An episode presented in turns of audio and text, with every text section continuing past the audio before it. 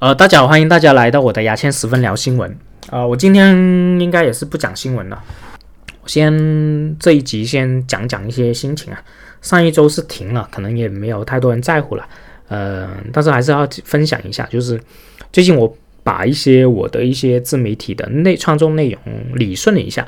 然后上周是暂停了一下，我想去呃重新认真的做好这档节目啊，因为之前太马虎了，就是随便看一看新闻，然后随便聊聊，也没有打草稿，就是很不尊重你们，所以我就想说，真真的是准备好了，我再认真出一集，然后呃认真做好这档音频节目，因为确实音频节目确实是喜剧演员和这种创作者很需要展示的一个平台啊。呃，基本上日本的所有的搞笑艺人都有做音频节目，也有做 YouTube 这样。呃，美国也大部分的一个单口喜剧演员、脱口秀演员也有做，所以我应该是不会放弃这个事情。那么上周暂停，呃，也是因为觉得，嗯，不认真做事很对不起大家，很浪费大家时间的，大家时间也宝贵。那我今天会可能是分享一件事情，就是我刚刚最近发生的事情。然后讲两部电影吧，我也是看完呃两部电影，第一部是《除暴》啊，《除暴》是这个我今天去看了。那《除暴》是哪个导导演导的呢？是刘汉良啊，刘汉良可能大家不认识啊，但如果是啊喜欢看港产片呐，呃有有遇过有看过《冲锋车》的这部电影的话，这个刘汉良就是他这部电影的导演。啊，冲锋车是很好看，大家可以看看。然后除暴也是他拍的。刘汉良本身是一个编剧啊，编过很多内容，比如说画皮也是他编的哈，锦衣卫啊、枪王之王啊、大魔术师他都有编剧。而冲锋车是他处女作，其实冲锋车当时也是很受关注的，而是一个粤语有脏话的一个呃类似 B 级片的感觉，很好看，我真的觉得挺好看。然后他这部除暴的话我也看了，嗯，我觉得他这个打打战场面确实很不错。然后我是看粤语版的，粤语版实际上我应该就是看普通话版比较好，因为其实他们原话其实就是普通话，粤语反而是后来配的。就王千源他的粤语也是配的，就很尴尬。我应该是看普通话才好，然后我是看粤语的。而这部电影就是说九十年代的这个悍匪啊，有吴彦祖饰演的叫老鹰帮，然后在一个城市一个省份里面，类似广东省啊这个省份里面。去，他是有个架空的一个省啊，去里面打了很多次劫，然后呢，前面我觉得他这种挺精彩的，就吴彦祖演的挺好，然后听说吴彦祖这里胖了什么十几斤啊，我看不出，而且觉得哇靠，好帅哦，真的很帅，那种脏脏的那种男子汉的感觉。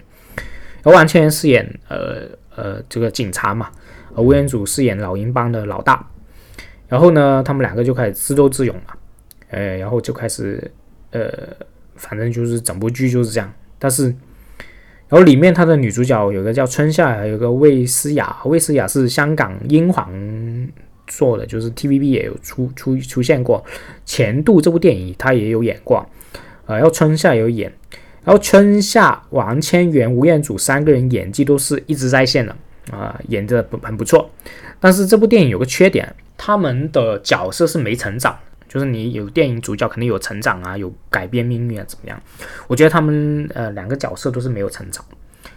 然后呢，呃，春夏演的很好，他的是一个配角啊，呃，出镜很少，但是演的很好。而吴彦祖也是演的很好，嗯，很有魅力。只不过是我刚刚讲那些缺点，就是剧情上也有点散。其实是看了他一个两个小时不到九十五分钟的一个电影呢，我是看了有点累。理顺一下这个看点，就是首先吴彦祖，吴彦祖真的是看点啊，演悍匪，然后几个演员在线啊，然后他们当时的一个背景也很吸引人，就九十年代啊，严打期间呢，然后这个大家除暴啊怎么样的，他们的一些剧情就抢劫的一些剧情也有几个剧情也挺好看，除暴是挺推荐大家，大家看那个豆瓣分数是六点六分啊。嗯，但是也是难得一个充满香港味道、香港电影味道的一部电影啊。然后现在开推荐第二部电影，也不叫推荐，就讲讲第二部电影，叫《气球》。呃，《气球》是由万马才旦啊这个导演导的。万马才旦是就讲一些藏族的这个事情。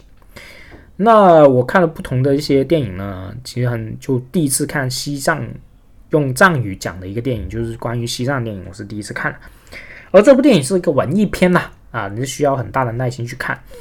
它剧情就是由一个避孕套引发的一个尴尬事情，剧情其实不动不重要啊啊！艺术片一般都是啊情绪为先。这部电影就不建议一些不喜欢文艺片啊、沉不下心来的人看了啊。就是如果你真的有文艺片情节的话，可以看一看这部电影。然后他拍拍片肯定也很少然后他那个有个金巴的这个演员，哇靠，好有男人魅力。然后他的拍这个西藏生活也拍得很很唯美。然后他这个景啊、光啊、自然光的运用啊、情绪啊，我都觉得很好。所以。其实文艺片是没办法去，嗯，就怎么讲剧情的，是很难讲剧情。它剧情实际上文艺片的剧情不是很重要，你是在看画面、灯光、演技、情绪、背景，就是音乐背景各方面。就是，然后我又今现在我要简单讲讲为什么我会，其实我是很迷这个去电影院去看艺术片的。为什么呢？我要讲一些理由啊啊！如果艺术片在 iPad 啊，或者说在电脑里面看的话，它实际上不够进去这个艺术片的情绪里面。因为艺术片有大量的留白和和这个情绪氛围的一个渲染呢。你在小屏幕里面是很难感受到，你要去电电影电影院里面沉浸式的一个感受，然后对着大屏幕然后感受他们的音响啊，这个东西你沉进去，其实这个感受才深。所以往往的话，其实你在电影院里面看文艺片的感受会好过，或者好感，这个好感会远远大于在手机上 iPad 上看。真的啊，所以我就有点迷这种感觉，特别是其实我看艺术片基本都是包包场的，最多两三个人，就不会多人。呃，我之前风平浪静，我觉得风平浪静也算有点文艺的感觉了，虽然它是一个犯罪片，但是它它的节奏也不快啊，就是在沉浸去这个情绪里面去看的话，这种感觉我是很受用、很喜欢的，所以我确实很喜欢在呃电影院里面电影院里面看呃艺术片。然后呢，呃，艺术片正正因为艺术片无聊啊，它才给你空间去思考。其实你是不自觉的思考这个电影究竟是想说什么，因为艺术片很多留白啊，对不对？它不紧凑。如果是商业片，好莱坞商业片，它会其实是剧情带着你的思维走，你是很难静下心来思考。但是艺术片是可以给到你思考的空间。所以我觉得艺术片很多时候不是，呃，跟着导演去走，而是你在跟导演的想法在交流。所以我很喜欢，其实挺喜欢看艺术片。我觉得是电影就是应该在电影院去看。当然，我虽然在其他的平台，在视频里面，呃，去在这个 iPad 啊，在这个呃电脑里面也看了很多电影，但是最好的感受还是去电影院里面看。真的，你去电影院里面看。的感受的好感，甚至一部烂片的好感，也远远比你在看视频大很多。就有时候你在电影院看烂片，你你也不会觉得太烂哦。比如说《花木兰》就是这样。但是你在视频里看，真的是觉得烂啊，因为你的情绪带入不进去，你的专注力不进去。所以我觉得艺术片在电影里看真的是最好。但是。艺术片是一个分众非常厉害的一个呃系种，就跟一一个电影，艺术片是分人的嘛，分受众的嘛。就你可能喜欢这个导演的电影，他拍任何电影你都会喜欢。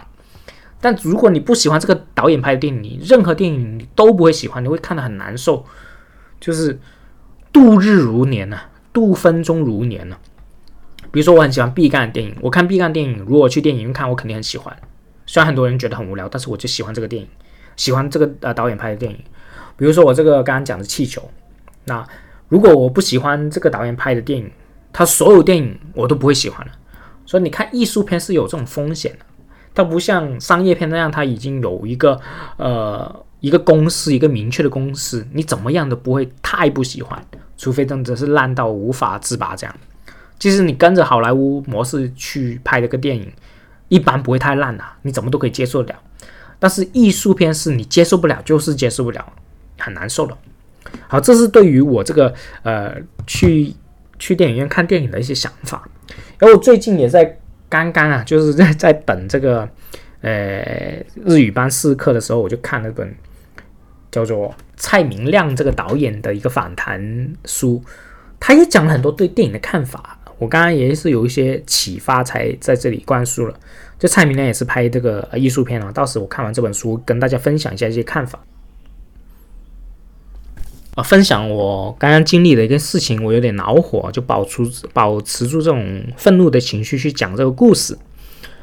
就是我上个月其实是人生挺无聊、挺迷茫的嘛，想学点语言，又觉得自己学啊没意思，然后就说，呃，我想学个日语。我本身想报雅思的，然后看雅思的这个报班两千多块钱，我觉得好贵啊。然后查一下日语才四百多块钱，然后我觉得，诶，四百多我好像给得起。然后，呃，日语也是我感兴趣的，我就去搜了一下，呃，就是日语机构嘛，深圳日语机构。然后我也不怕说这个机构的名字叫新世界了，反正在深圳有几家店。然后我收了他，我就不小心按了预定嘛，在大众点评里面，然后就突然间有个人打电话给我，就说啊，我明天可以去他们那边参观一下，可以了解一下他课程啊怎么样的。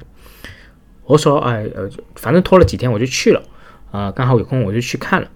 然后第这是我第一次跟这个女生见面，然后她跟我一直讲这个，就我去只是想了解一下价格啊。呃，这个是上课时间啊、周期这些东西是我最关心的嘛。他一开始不讲，他一直讲这个整，他把整本这个教学教材拿出来哦。他说这是他们自己开发的教材，然后一张一张跟我讲了。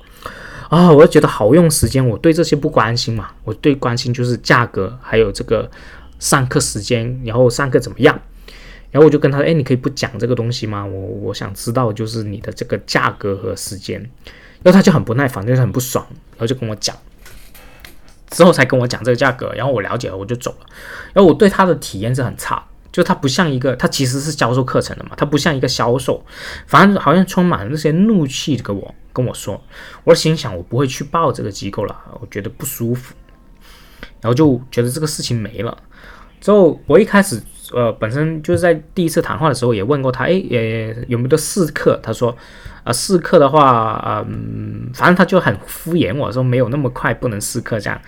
然后后来又说，我就说，哎，那你什么时候开班？他说，他就很不耐烦，他说，我也不知道，你现在不用问我这个东西，你跟我说我也不知道。啊，反正他说凑够六个人才能开班，反正就是整个态度就我很不舒服。然后我就没管了，我心想也不会不会去再去这个机构了。然后呢，他就第二天就问我可以去试课，我就说，哎，你之前不是不能试课，后来又说是可以试课的嘛，然后我就没有兴趣去，我就不去啊。这个事情过了，我就在昨天的时候，呃，昨天晚上，然后这个女生就打电话给我，然后我就挂了，因为呃座机打的，我就不知道是谁，我一般都挂了。然后他就发微信给我说，我有他微信嘛，他就发微信跟我说，哎，你在忙吗？我有事情，你周末有没有空？我就问他周末要干嘛，他说可以试听课，然后我就心想啊，今天好像也有空，那我就安排在呃两点半去试听他一个课啊，是半个小时的。那我就今天就安排去看电影，看完电影之后就才其实才一一点钟吃完饭，午饭才一点钟，我就没事做嘛，我就问我可不可以先去他们校区里面休息一下，他就说可以。那我就上去了，要上去之后，我以为他已经跟这个校区的前台沟通过了，因为我就说，哎，我是鱼，就是那个女生的叫过来听试听两点半的课，呃，我可不可以在这里休息一下？然后他们就说可以，那我就在这里坐一下。我就想找个，因为他们那里很多教室的，我想，哎，我可不可以找一个？后来我就问他可不可以找个教室去给我休息一下。然后呃，前台好像有点不爽，反正然后就带我去，反正他们整个整个机构就是那种弄弄，反正就是那种，我不，嗯，好像世界欠了欠了他那样，就是反正等一下我会讲。然后呢，我在那里等了两点半，嗯，他那个女生就过来了，然后就带我去这个呃他办公室，要打慢慢打开电脑，他跟我聊的有的没的。就心想，哎，你可不可以跟我讲一讲一些试课？等一下整个过程是怎么样？你不要跟我讲这些事情，我不关心你这些事情啊。他跟我还跟我讲刚干什么啊，看了什么电影啊，他也去看了怎么样？反正就很多废话。然后他开电脑好像也没什么做的，反正就好像其实可能要晒一下他的那个办公室，之后才带我去他们那个呃试听课里面去试听。他们那个班是已经开了，然后我就听了一下。我听了一会，他说可以提早就听了感感受一下这个课程怎么样就可以走了嘛，不需要听半个小时。然后听了十几分钟，觉得这个反正这个女老师好像不太专业，反正我感受了。我接的兴趣就不大了，然后我就出来，我就去他办公室，我想明确跟他说，我这个兴趣就现在报名的兴趣不大，然后可能年后如果有兴趣的话，我找你，我就很明确跟他说了，然后他就啊开始跟我讲一些绕我一些道理啊什么，就一直在拱我，想现在就立刻报名，我就觉得这种就很不爽。因为你销售，其实我也去过一些其他的班级啊，就是其他一些兴趣班那些，他们的销售是不急的嘛，因为你有兴趣嘛，你这个客户迟早有兴趣都会报名的嘛，你不需要我立刻去下单呐，我也没有说没兴趣，我是说年后之后有兴趣可以找你啊，因为他一直拱我说现在报现在报，然后就问我是不是价格问题啊，他可以减啊，又可以怎么样，我说我年后才才有兴趣。我已经很明确跟他说了两到三次，就他开始问我一些我个人觉得很隐私问题。他问我：“哎，你去你是报了什么？呃，你说你报了运动班，你报了什么运动班呢？然后你说你报了喜剧班，你报了什么喜剧班？你喜剧班上课是周期是多少？”他一直问我这个问题，还问我跟谁住。我说我跟家里住。就他其实问我这我个人觉得挺隐私的问题，我就觉得不想说嘛。但是他还问了，我就有点不舒服。他说完这些事情，他说。你有没有想过上升自己呢？我看你的这个收入状态好像也不太稳定，呃，你的人生有没有想过改变你的人生呢？啊，有些时候学东西就不要就不要放弃，就是说，呃，你要努力学一个东西，不要那么快没做就放弃，要说这些有的没的，就开始教育我人生。然后他年纪又比我小。然后我就很不耐烦，我就说，啊，我我已经三十岁的人，我不需要你去教育我，我靠，我只是过来报一个兴趣班而已啊，你不需要太看重这个东西，这个语这个事情对我人生来说根本一点都不重要，好不好？然后他一直拱我，一直拱我，然后我就很不耐烦，然后他还要开始讲，我之前听你说考雅思因为嫌贵，要考日语因为有钱才考日语。呃，考日语是因为给得起，我就觉得很不可思议啊！我就心想啊，你觉得不可思议事情多着呢，你多大？我靠，你你就是你怎么怎么管我这些事情呢？对不对？就我觉得很不可理喻。这个女生就是她年纪不大了，比我小，应该是二十二十六岁左右的一个女生，哎，一直跟我讲，一直跟我讲人生什么东西，拖了我好久，我很想走。然后我就跟他明讲了，我说我已经可能提到第四到第五次，说，诶，你跟我讲这些没有用的了，我已经真的是没兴趣，有兴趣我会找你的了。就我再跟他讲，然后我就开始跟他摊牌了，我说，哎，我觉得你，因为他已经很，就是很很有敌，我觉得他有敌意和愤怒的情绪去讲这个事情了，他不是为了推销我这个事情，他反正就是很有敌意了。然后我跟他说，你，我跟你见了两次面，你都好像挺愤怒的情绪去。呃，跟我说这个话，我是不掰的，我是不不喜欢这样的。然后他，他就他冷笑，然后说：“那我觉得你也很没有礼貌，很不真诚的做人。”我心想啊，我不真诚，我这几年最大特点就他妈就是真诚。我不真诚，我跟你讲这些话干嘛呢？我我我跟你讲，我有呃，就是我没有兴趣报名干嘛？我直接跟你哈一句我就走了嘛，对不对？然后他说我没礼貌，我说怎么没礼貌法？他说哎，我过刚刚你去我们的前台就跟前台说要找个地方休息，也没没跟他说谢谢怎么怎么样？我觉得你很没有礼貌啊！拜拜拜拜！我就心想啊靠，这群人真的是已经不可理喻了，你知道吗？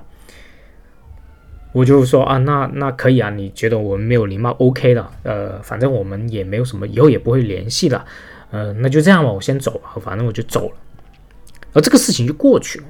就是我没有想到一个推销课程的人，他可以如此的一个对对别人不讲情面，而且完全没有推销技巧，然后一直拱人家去去买课程，拱不到还要生气，哦，真的是让我非常服气的一件事情，也让我可能应该是，呃，这半年来我第一次在现实中，就除了跟家里人，现实中跟人吵架的一个事情，哇靠，哦，真的服了，反正就是这些简单一个事情吧，就跟大家分享一下，好。好，我今天就聊到这里啊！我会还是花点时间好好想想我这个节目怎么做啊！大家有什么反馈可以留言给我啊！那今天就聊到这里啦，嗯，拜拜。